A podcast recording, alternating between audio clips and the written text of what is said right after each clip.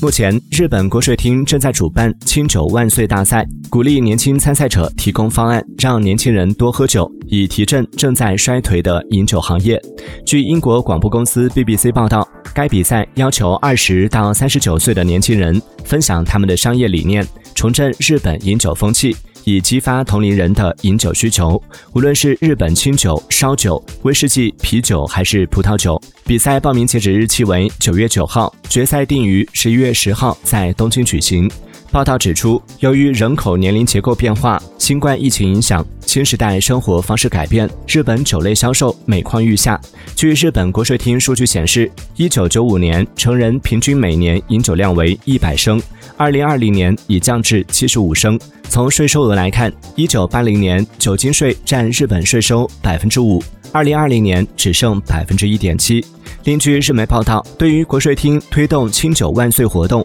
注重维护国民健康康的后生劳动省有些尴尬，仅表示该单位没有与国税厅合作推动该比赛，希望在推广的同时，也要注意适量饮酒的原则。